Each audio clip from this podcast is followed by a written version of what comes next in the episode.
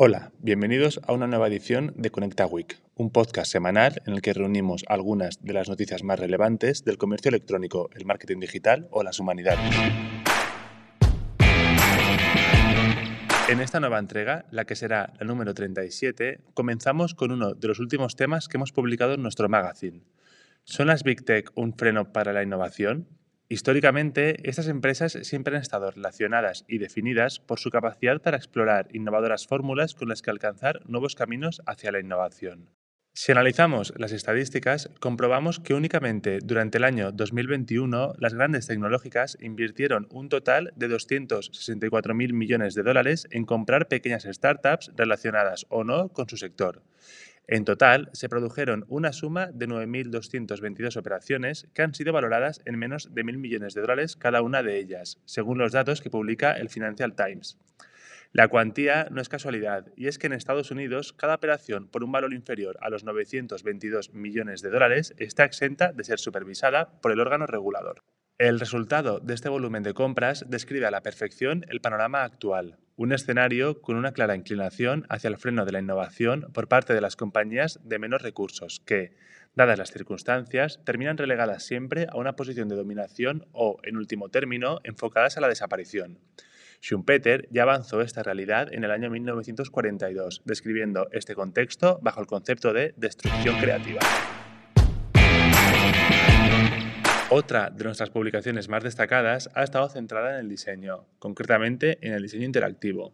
Para ello, nos hemos servido de los trabajos realizados por parte de Edwin Schwarzberg, considerado uno de los diseñadores más vanguardistas. Este estadounidense se propuso, desde las primeras etapas de su carrera, transformar cualquier lugar en una experiencia para el visitante.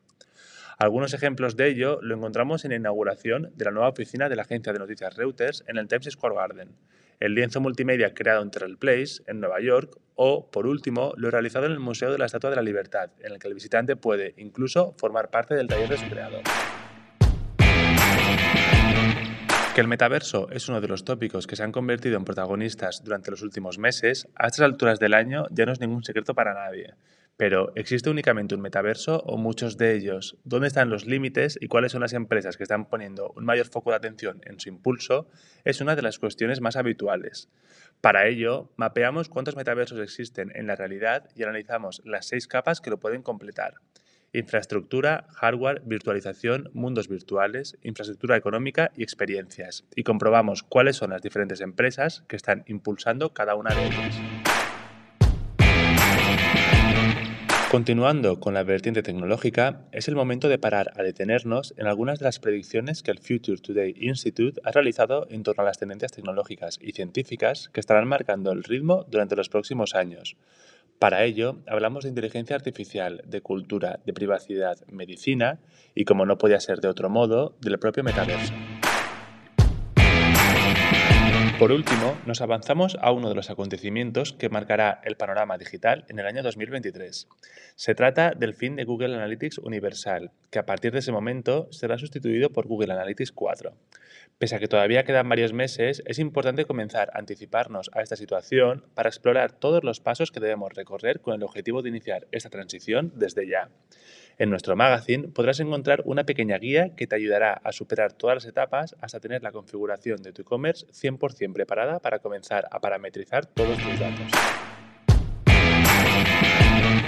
En el apartado de subvenciones, continuamos con el programa Kit Digital. Cuando las empresas ya han comenzado a recibir su bono digital para comenzar a digitalizar sus canales de venta, estamos en la recta final para realizar la solicitud.